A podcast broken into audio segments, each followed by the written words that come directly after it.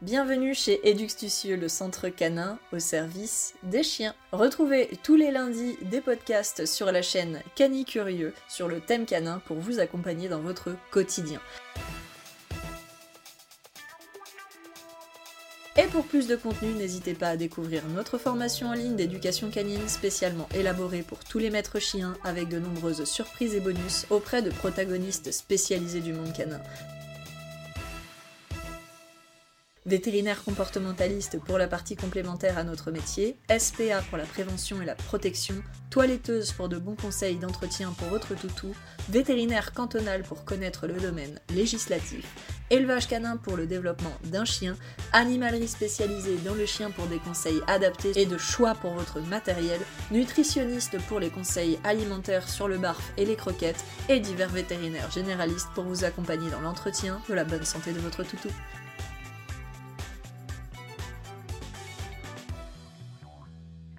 Ensemble, nous vous aidons à devenir un maître ou une maîtresse informée et compétente, mais aussi et surtout épanouie, aux côtés d'un toutou heureux, stable, bien développé, obéissant et surtout compris. Et ça, c'est important. Retrouvez la formation en ligne fondamentale sur notre site internet eduxtucieux.com, rubrique formation en ligne, et rejoignez dès à présent une aventure unique, testée et approuvée par tous les maîtres chiens.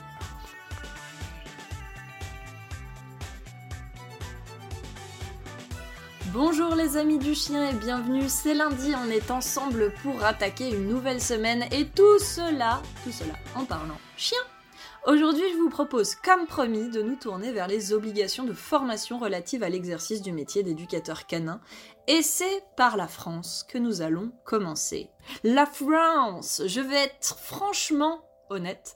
Comme d'habitude, j'aurais beaucoup à dire sur ce sujet, mais je vais essayer de rester la plus calme, la plus zen possible et bien sûr la plus pédagogue car comme toujours, je vais essayer de vous donner toutes les informations, donc les tenants et les aboutissants concernant la formation obligatoire à l'heure actuelle pour exercer le métier d'éducateur canin en France, mais je ne manquerai pas de vous rajouter les connaissances obligatoires et encore je pourrais pas faire tout le tour sinon on va y passer des jours pour exercer le métier correctement, allez on va dire correctement, afin que vous puissiez eh bien juger par vous-même de la suite à donner à ce podcast, de la conclusion.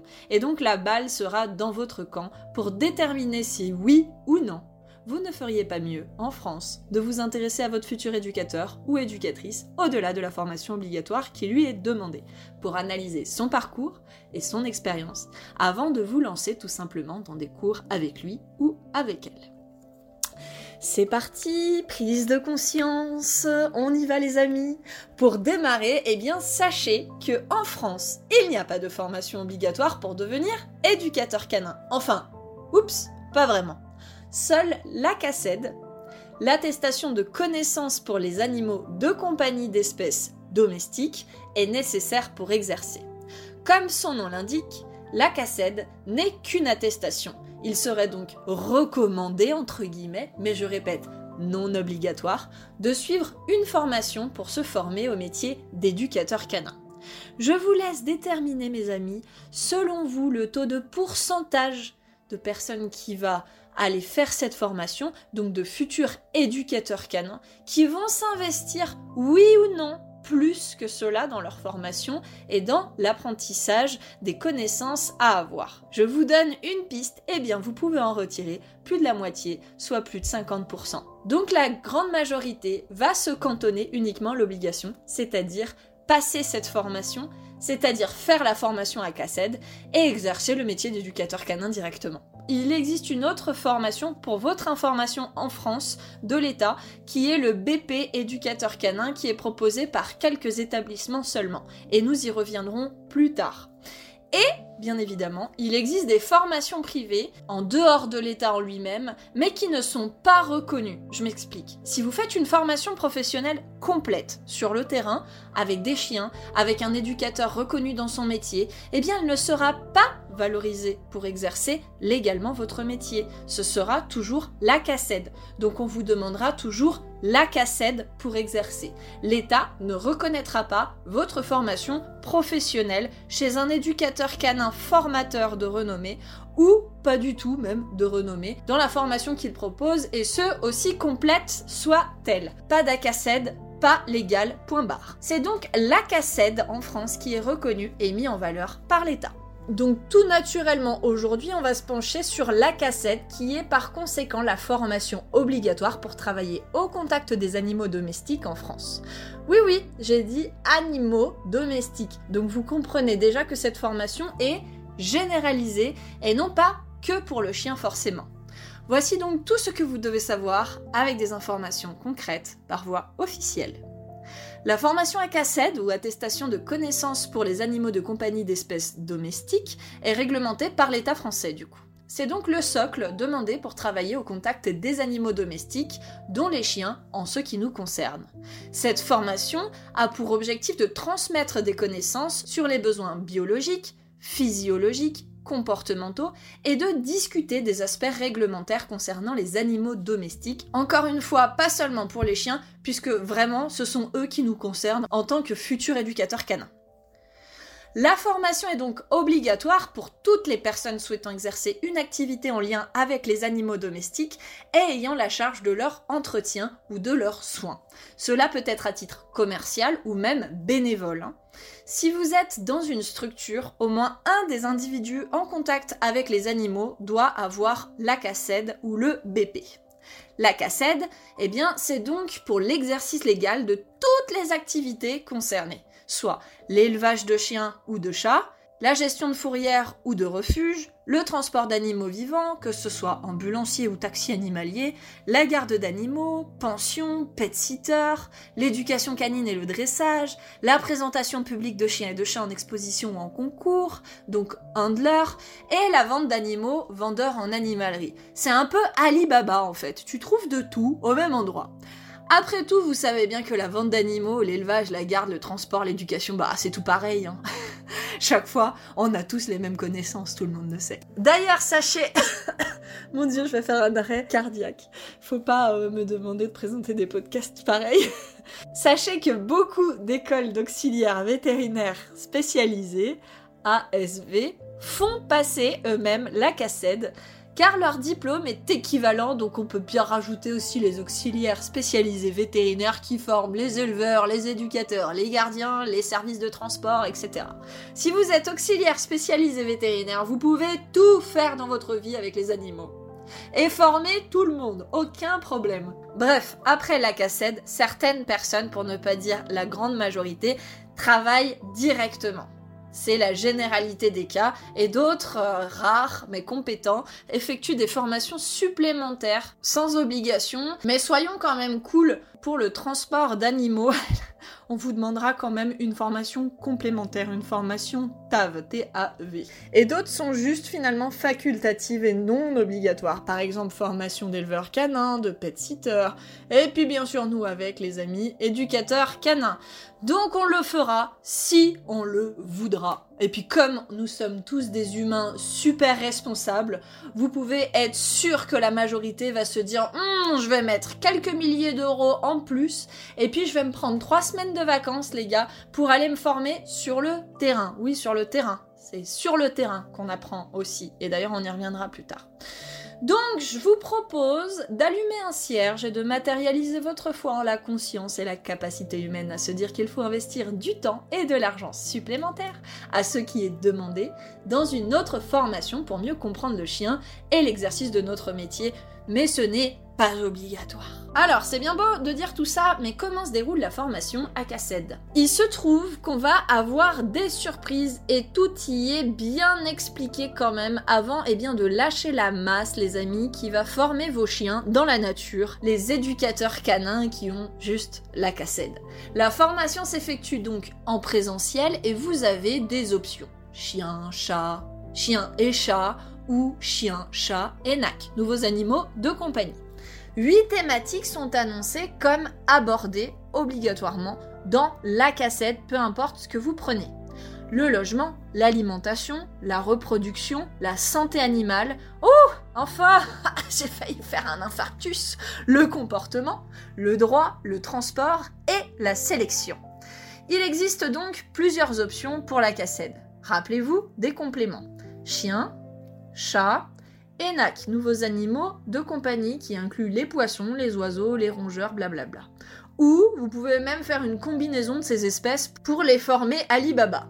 D'ailleurs, auparavant, il est intéressant de savoir que ce diplôme s'appelait Certificat de capacité animaux domestiques, CCAD, et non pas ACACED. Mais depuis 2016, il a donc été remplacé par cette nouvelle attestation de connaissance. Le choix des options est libre, bien sûr, il vous appartient. Donc, si possible, on va choisir le chien, hein, histoire d'avoir un minimum de connaissances dessus, quand même, et voir si on peut pas des fois apprendre comment il fonctionne, tant qu'à faire, ça pourrait pourquoi pas nous servir pour conseiller des gens sur son éducation. Oui, mais voilà, les candidats option chien et option chat sont ensemble pour la partie tronc commun. C'est la même chose les amis. Et comme bah, c'est plutôt facile, il n'y a pas énormément de connaissances à avoir finalement, eh bien vous aurez deux jours quand même, c'est déjà pas mal, complet. C'est sympa, hein Soit 14 heures pour une option sur la même semaine. Ils sont cool, histoire de pas trop vous ennuyer hein, dans l'investissement. Les horaires, c'est simple. C'est 8h30, 12h30 et 13h30, 16h30. Vous le ferez en présentiel dans une classe ou pas d'ailleurs, en visio, tant qu'à faire si vous voulez. Je ne peux pas m'empêcher d'avoir une pensée pour l'un de mes formateurs, Tony Sylvestre d'Esprit Dog, qui nous a fait faire trois semaines non-stop, sauf peut-être le dimanche et encore, de 9h à 21h, parfois, et on mangeait quand on pouvait, à l'arrache, tellement il y avait à faire. Et encore, on se relayait pour s'occuper des chiens abandonnés en études quand on mangeait, ou on en profitait pour leur faire travailler la gestion avec la nourriture, histoire de les replacer dans des familles. Mais non, sinon, chill, aucun souci, deux jours, c'est large. À la fin de la deuxième journée de formation, il faut passer une évaluation réglementaire sur le site internet dédié au ministère de l'Agriculture. Attention Grosse évaluation réglementaire C'est un QCM En gros, un QCM de 30 minutes pour 30 questions. Allez, si vous faites l'option chien... Et d'ailleurs, est-ce que je vous ai dit que... Oui, je crois que je vous ai dit que les deux jours n'étaient pas sur le terrain avec des chiens. Oups en fait, non, j'ai peut-être oublié. Donc si vous voyez l'ombre d'un chien pendant votre formation, vous avez de la chance, il me semble que ce n'est jamais arrivé. Pour valider votre examen, il faut obtenir au moins 60% de bonnes réponses. Mais il précise bien sur le site, heureusement, il y a deux essais possibles. Je poursuis, mais rassurez-vous, ils disent aussi, qui plus est, grâce à nos enseignements et nos livrets stagiaires, plus de 98 98% de nos stagiaires le réussissent haut la main. je vais vraiment faire un infarctus avant la fin du podcast, je vous jure. Je vais vraiment pas bien en vrai. Hein.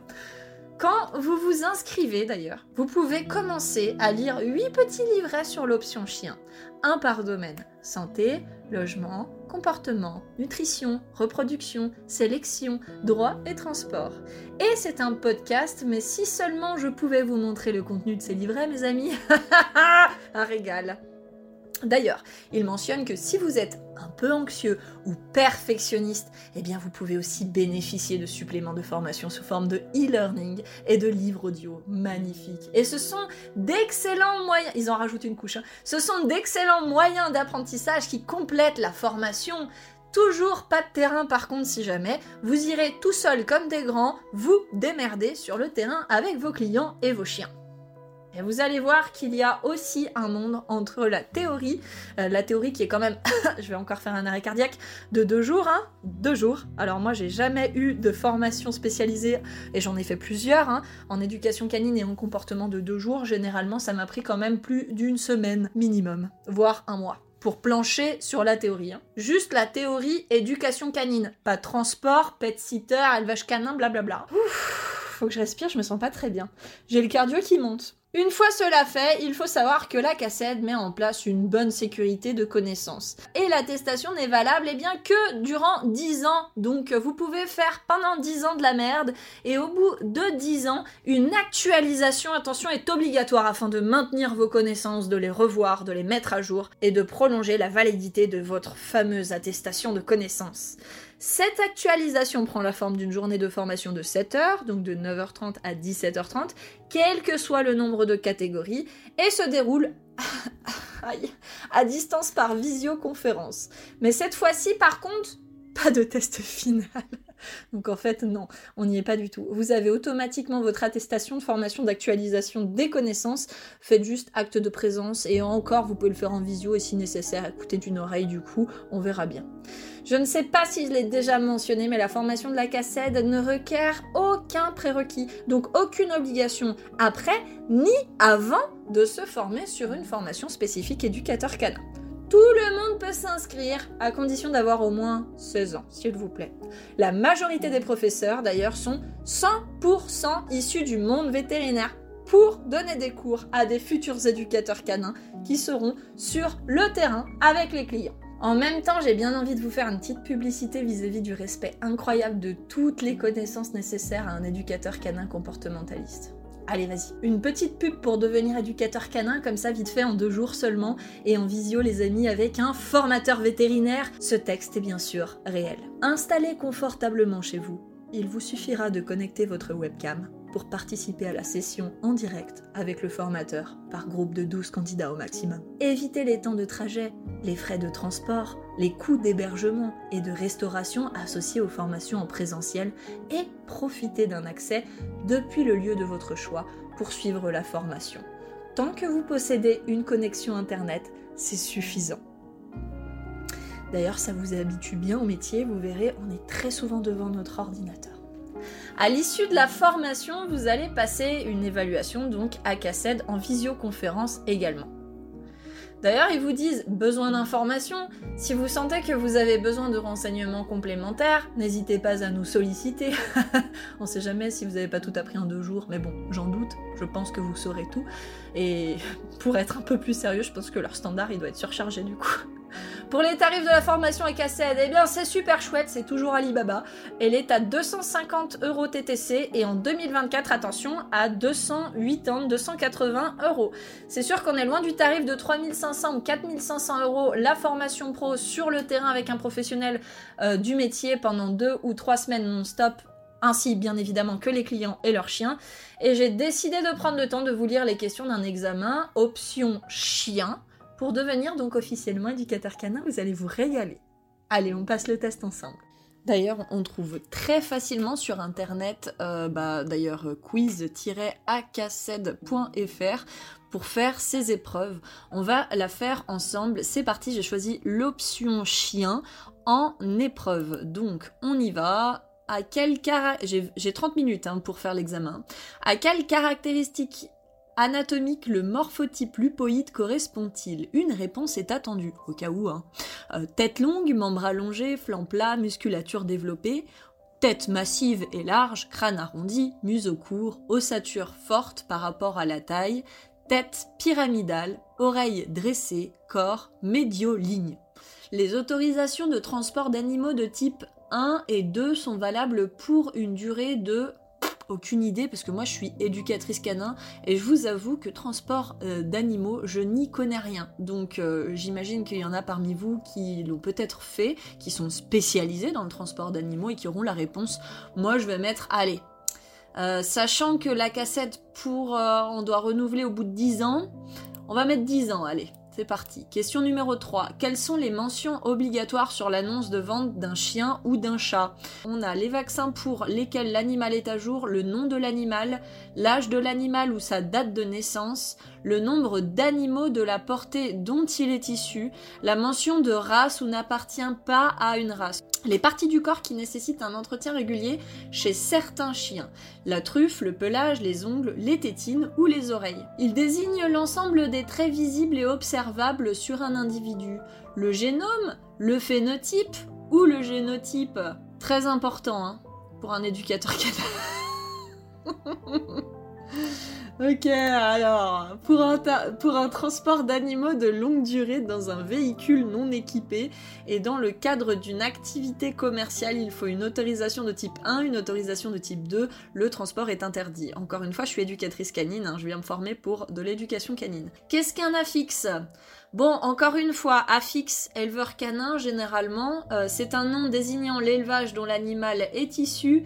Il s'ajoute avant ou après le nom de l'animal. C'est un code représentant un pays. Il constitue la première partie, trois chiffres, plus le numéro d'identification de l'animal.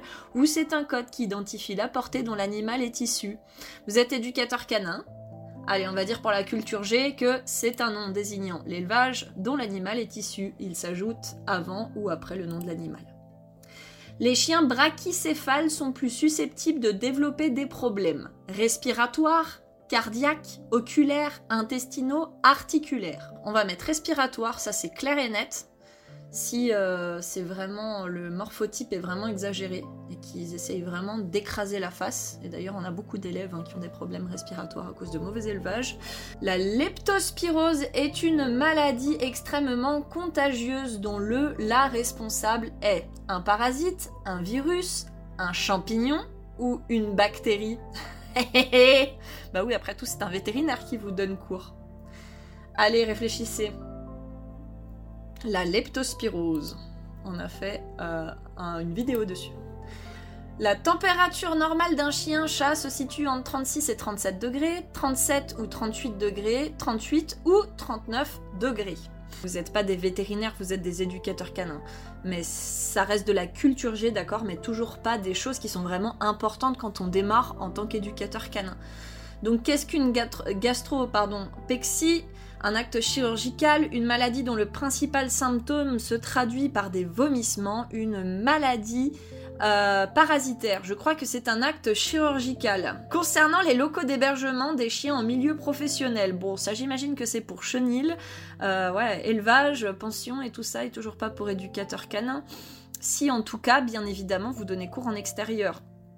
Le sol des box doit être conçu de manière à faciliter l'évacuation des liquides. Les chiens doivent pouvoir disposer d'une aire sèche et isolée du sol. Les chiens doivent pouvoir accéder à tout moment à une aire leur permettant de courir. Oh bah ça certainement pas, malheureusement. Les chiens doivent pouvoir s'abriter en cas d'intempéries. Des accès entre les box doivent permettre aux chiens de circuler librement afin de côtoyer leurs congénères. Malheureusement pas non plus, donc euh, la première, on va dire, l'évacuation des liquides, euh, parce que c'est tout généralement là-dessus sur les installations. Hein. Euh, mais ça encore, c'est des souvenirs que j'ai de la formation élevage canin et de la formation vraiment pension et tout ça. Hein. Oh là là ah Du coup, on va dire faciliter l'évacuation des euh, liquides, disposer d'une aire sèche et isolée du sol, s'abriter en cas d'intempérie. De mémoire, c'est ça. En combien de groupes la FCI a-t-elle classé les races de chiens? Ouh, si vous connaissez pas, vous êtes dans la merde. Mais je pense que c'est quand même de la culture G, hein. Donc, ne serait-ce que pour un éleveur canin et un éducateur canin. Donc, c'est 10. Sinon, on vous propose 20 ou 15. Ouh, c'est mal foutu. Il y a un bug sur leur site. Le Hassa Apso, le Carlin et le Charpet ont un point commun, lequel? Ce sont des chiens classés dans le groupe chiens d'agrément et de compagnie. Ce sont des chiens type molossoïde. Euh, ce sont des chiens brachycéphales. Ce sont des chiens de petite taille. Je me demande, 60, ils ont dit 60% de, réussite. Hein. donc en fait, vous avez largement la possibilité de vous tromper. C'est pas du tout un problème. Selon le règlement en, cours de transport, les mammifères et les oiseaux doivent être nourris au moins tous les. franchement, j'en ai aucune idée. 8 heures, 12 heures ou 24 heures. En tout cas, bah, on va mettre le maximum parce qu'un chien peut faire une diète. Euh, surtout s'il est malade de 24 heures. Quelle réglementation s'applique lors d'un transport routier? Putain, j'en ai marre, il n'y a que des questions sur les transports. Euh, j'ai toujours choisi l'option chien si jamais, et je veux toujours être éducatrice canine, donc je suis en train de passer mon examen. Euh, quelle réglementation s'applique lors d'un transport routier d'animaux? Les normes IATA, la législation française, la législation européenne. Bah, théoriquement, le transport routier d'animaux, il peut être en dehors de la France et en dehors de l'Europe, donc on va mettre les normes IATA. Je ne sais pas du tout ce que c'est, je vous le dis tout de suite. Euh, j'ai pas fait de formation sur le transport d'animaux. Quels sont les gestes de secours à adopter en cas de coup de chaleur d'un chien ou d'un chat? Mouiller sa truffe, mouiller son poil et ventiler, l'immerger dans de l'eau froide, le placer dans un endroit frais et ombragé, recouvrir son corps de glaçons. Il y a deux réponses qui sont attendues, à, savoir qu'un chien euh, ne transpire pas euh, comme nous du corps, mais plutôt des coussinets, et puis qu'il essaye euh, de réguler avec sa respiration. Un chien dit dangereux doit faire l'objet d'une évaluation comportementale après 2 mois et avant 8 mois, après 8 mois et avant 12 mois, après 12 mois et avant 2 mois. Bon, ça, quand vous êtes éducateur canin, vous êtes censé le savoir si vous travaillez en Suisse, ce qui est encore différent. Euh, si vous êtes euh, éducateur canin, pardon, bien évidemment en France, et c'est encore différent en Suisse, selon les cantons. Selon la nomenclature des races de la FCI, dans quel groupe sont classés les chiens rapporteurs de gibier? Groupe 8, groupe 6 ou groupe 7 alors, de mémoire, le 1, c'est les chiens de berger, ça me concerne, c'est les bergers allemands. Le 5, c'est les nordiques. Le 10, je crois que c'est les levriers. Ah putain, je suis pas sûre que ce soit vraiment important pour être dans un examen d'éducateur canin. C'est clair qu'il faut connaître euh, les groupes, mais à ce point-là. Euh, euh, lors d'un transport, le, convoyeur est forcément la personne qui conduit le véhicule, accompagne les animaux durant le transport, est chargé du bien-être des animaux, a en charge l'organisation du transport. je crois que con, c'est. Alors, con, ça veut dire euh, con, hein, on est d'accord. Mais euh, c'est deux. Donc, il est avec. Euh, et voyeur. parce que, encore une fois, je vous rappelle que j'ai pas du tout fait de formation dans le transport. Je suis toujours en qualité d'éducatrice canin, là. Accompagne les animaux dans le transport et chargé du bien-être des animaux, a en charge l'organisation du transport je dirais, est chargé du bien-être des animaux et a en charge l'organisation du transport, comme il y a deux réponses qui sont attendues, puis que ça se ressemble. Hein. Euh, en cas de brûlure de l'animal, il est conseillé de, une réponse attendue, tamponner la plaie avec des glaçons, désinfecter la plaie, ne rien faire, tremper ou passer la plaie sous l'eau froide. J'essaye de mettre dans leur tête et de savoir quelle réponse en fait eux ils attendraient désinfecter la plaie surtout pas, vu que c'est brûlé, ne rien faire ou passer la plaie sous l'eau froide, moi j'aurais mis sous l'eau froide, mais bon, c'est toujours mieux que de rien faire. Mais idéalement, faudrait quand même aller voir peut-être le vétérinaire s'il a mal, hein, juste comme ça. Qui est chargé d'établir le règlement sanitaire d'un établissement professionnel dont l'activité est en lien avec les animaux domestiques. L'exploitant en collaboration avec un vétérinaire, un vétérinaire en collaboration avec un agent de la DD entre parenthèses ETSPP, l'exploitant en collaboration avec un agent de la DD je vais mettre vétérinaire, vu que c'est un vétérinaire qui donne des cours. je n'en sais strictement rien. Est considéré comme étant éleveur toute personne vendant au moins un animal issu d'une femelle reproductrice lui appartement, tout particulier détenteur d'une femelle ayant mis bas, toute personne ayant suivi une formation d'éleveur, de l'espèce dont il souhaite faire l'élevage, toute personne détentrice d'un couple mâle-femelle de la même espèce et en capacité de se reproduire.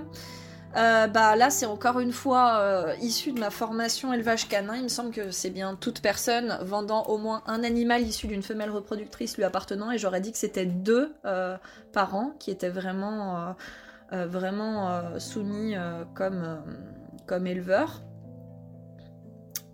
donc voilà, je vais mettre ça. Parmi ces races de chiens, lesquelles sont de type bracoïde Bracoïde, trois réponses attendues. Levrier afghan, Rottweiler, Dalmatien, Golden Retriever, Griffon bleu de Gascogne. Trois réponses attendues. Euh, j'en suis, je fais ça un peu à l'arrache, hein. euh, j'en suis à la 24e question. Quels sont, entre autres, les aliments à proscrire pour le chien et le chat? L'oignon et l'ail, le raisin, la carotte, la pomme ou l'avocat? On sait jamais si en cours d'éducation canine vous venez avec de l'oignon, de l'ail et du raisin. Alors le raisin évidemment, euh, pas en lui-même mais à cause des pépins. Euh, l'avocat, bon, je vais le mettre. L'oignon et l'ail, allez. Quel adjectif emploie-t-on pour désigner un animal qui n'a pas subi la castration? Naturel, entier, fertile, stérile Euh, bah écoutez, je pense que c'est encore du domaine de l'élevage canin, mais faut... c'est de la culture G, donc on va dire entier, bien sûr. Une femelle gestante doit être isolée en maternité dès les premières contractions, trois jours avant la date prévue de mise bas, une à deux semaines avant la date prévue de mise bas. Doit être isolée en maternité. Une à deux semaines euh, avant la date prévue de mise bas, dès les premières contractions. Ah bah ça c'est évident. Trois jours avant la date prévue de mise bas, évident aussi. Euh, après, il y a les maladies à incubation. Donc, si on part du principe, de ce principe-là, on va dire une à deux semaines avant la date prévue de mise bas pour éviter de contracter des maladies. Euh, leur fonction, à savoir que bien évidemment tous les vaccins sont censés être à jour et tout le bordel et les conditions sanitaires correctes si vous avez un élevage. Leur fonction était de rassembler et de guider les troupeaux. De quel groupe de races de chiens s'agit-il selon la, la nomenclature des races de la FCI Rassembler et guider le troupeau, hmm, c'est probablement le groupe 5 des Nordiques qui est affiché. Allez, le groupe 1, ça c'est bon, c'est chez moi, je connais. Euh, les aliments secs peuvent être consommés après la DLC, durant 3 mois après l'ouverture de l'emballage, après la DDM, durant 1 mois après l'ouverture de l'emballage. Euh, 3 mois après l'ouverture de l'emballage, c'est des aliments secs. Euh, après la DLC, alors DLC, je me rappelle plus vraiment ce que ça veut dire, mais je crois bien que c'est la date limite, hein. date limite de consommation, ça, devrait être ça, date DLC, date limite de consommation. Durant un mois après ouverture de l'emballage. Moi, je mettrais durant un mois après ouverture de l'emballage. Écoutez, ça me va très bien. La parvovirose est une maladie parasitaire, alimentaire, virale ou bactérienne. Putain, on est vraiment dans euh, ouais, le domaine euh, presque médical et élevage canin à chaque fois. Hein. Toujours. Hein. Oh là là. On continue, j'ai fini. Êtes-vous sûr de vouloir terminer Une fois cliqué, il sera impossible de revenir en arrière? Eh bien, je vous annonce que j'ai réussi l'examen et franchement, je suis pas sûre qu'il faudrait me le donner. Après, je vous avoue que euh, donc pas de, j'ai pas du tout euh, révisé. La majorité des questions, je ne les connaissais pas. J'ai trouvé qu'elles étaient liées que à du transport et euh, du domaine médical ou élevage canin. Donc je trouve que pour un éducateur canin, euh, ce, type de, ce type de questionnaire, bon c'est clair qu'il y a des questions euh, vraiment euh, culture générale, ça c'est clair, c'est évident. Mais voilà, franchement, il y a peut-être une, une question qui était intéressante, je pense, sur vraiment les évaluations comportementales. Mais franchement, pas ouf. Je vous le dis tout de suite, pas ouf pour moi. Donc voilà pour la partie quiz AKCED donc quiz-akced.fr. Euh, allez vous amuser un peu et puis dites-moi si vous avez votre examen, hein, c'est intéressant. Euh, finalement, éleveur canin, euh, voilà, transport, transport des animaux, ou je sais pas si vous travaillez à Intermarché aussi, vous pouvez essayer, ou à la Migros en Suisse. Et puis voilà, je pense qu'une personne qui a une bonne culture G dans le chien peut réussir l'examen sans trop de problèmes. Maintenant, spécifique éducateur canin, on a dit pas ouf. Vraiment pas ouf. Voilà, voilà les amis, donc je tiens juste euh, à rappeler qu'un éducateur canin doit avoir plusieurs compétences évidentes. Hein peut-être euh, pas suffisamment. Il doit connaître le chien, ses besoins et son fonctionnement global, mais aussi les spécificités qui sont liées à la création des races pour leur travail à nos côtés à l'origine, dont les restes instinctifs sont encore évidents et vous posent d'ailleurs de nombreux problèmes dans la domestication de nos jours, puisque nous n'avons encore pas suffisamment de recul dans l'élevage et la domestication qui tente normalement, s'il n'est pas propre à l'élevage du chien de travail, et bien au contraire d'alléger certains instincts encore très prononcés selon les races qui amènent à de nombreuses consultations chez nous. Et pour vous aider, il ne suffit pas bien sûr de comprendre le chien et sa race, mais aussi de connaître les méthodes éducatives et comportementales avec les thérapies et les multiples solutions possibles dans chaque méthode pour une seule problématique, après avoir compris sa source, puisqu'il y a autant de solutions que de chiens différents possibles. Bien évidemment les amis, on classe dans le fait de connaître le fonctionnement du chien et bien sa lecture pour comprendre sa communication et entrer en communion avec lui, pour être l'intermédiaire idéal nécessaire du début entre lui et son maître, afin de trouver un terrain de compréhension mutuelle et de solution. Je commence à parler du maître bien sûr, car des capacités de relationnel humain me paraissent évidentes, peut-être pas, puisqu'on ne vous demandera euh, généralement pas d'éduquer le chien vous-même, puisqu'il n'est pas le vôtre, mais bien de guider le maître pour se faire entendre, et ça, c'est bien plus complexe que d'éduquer nous-mêmes un chien, sinon ce serait beaucoup trop facile. Puisqu'il y a un monde, nous sommes intermédiaires entre l'humain qui doit être compris, donc vos facultés d'écoute et de compassion à mettre en avant, comprendre et conseiller, donc vos facultés de pédagogue pour que la résultante eh bien, soit un succès pour chacun dans le tout. Franchement, je vais conclure assez rapidement là-dessus parce qu'il m'est impossible de vous résumer et j'en suis désolée à quel point mon activité, notre activité est un vrai métier un métier, d'accord? J'ai franchement l'impression, après ce podcast, donc cela m'est personnel, hein, en analysant cette formation, qu'on nous prend pour des cons. On nous prend pour des guignols. J'ai passé 10 minutes sur les 30 minutes demandées à répondre à des questions sur le transport, l'élevage canin et les soins médicaux et les maladies. Je trouve cela, pour ainsi dire, inadmissible. Ce n'est pas parce que je réussis la formation du premier coup que je n'ai pas pleinement conscience que je viens de la réussir en m'appuyant presque exclusivement sur ma formation professionnelle d'éleveuse canine et l'autre formation d'auxiliaire de soins. Je ne me suis pas du tout sentie concernée en tant qu'éducatrice canin aujourd'hui par la majorité des questions qui m'ont été demandées, si ce n'est de mémoire celle de l'évaluation à comportementale du chien et peut-être une ou deux en plus où je peux faire un parallèle. Il y a une différence entre la nécessité pour un éducateur canin d'avoir de la culture générale sur le chien, qui peut évidemment lui servir à tout moment, et c'est important, je ne nie pas ça, et les connaissances en fait obligatoires et nécessaires liées à l'exercice du métier correctement. Donc là, franchement, on n'y est pas du tout. À savoir que la grande majorité s'arrête aux obligations, donc euh, passe la cassette, et ne sont nullement obligés de rendre des comptes sur une formation plus spécialisée, je vous le dis. Je plains les personnes qui ne s'attarderont pas sur le parcours professionnel de leur futur éducateur canin en France. Mais ne rigolez pas trop non plus, la Suisse, car j'arrive avec un autre podcast tout prochainement sur les obligations relatives à la formation, ou pas même, pour exercer le métier, et vous verrez que parfois, donc, il n'est même pas nécessaire d'avoir un diplôme dans certains cantons. Parfois, dans un autre canton, une reconnaissance est demandée, et bien sûr, on analysera les tenants et les aboutissants, comme aujourd'hui, sur les formations obligatoires, et donc leur contenu, pour que vous puissiez en juger par vous-même.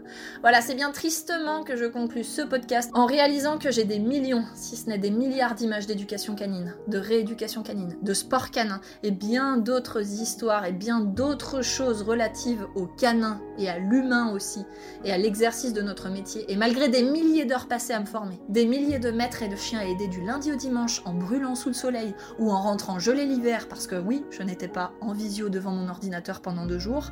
Des renouvellements de connaissances chaque année et bien plus de 30 milliers dépensés en formation continue, qui ne s'arrêteront d'ailleurs jamais puisque je ne saurai jamais tout tant il y a à apprendre dans notre métier, que je conclus cet épisode en vous annonçant que sans aucun prérequis, même sans avoir jamais eu de chien, du jour au lendemain, en deux jours seulement, vous pouvez être éducateur canin en France et exercer librement votre métier et toutes les responsabilités qu'il représente pour la sécurité publique et le bien-être animal. Alors foncez Je suis sûre que les maîtres, qui sont dans le chien depuis plus de 10 ans, vont adorer vos conseils sur le transport, les conditions sanitaires de détention et les maladies quand ils vous demanderont des comptes sur le comportement de leur chien.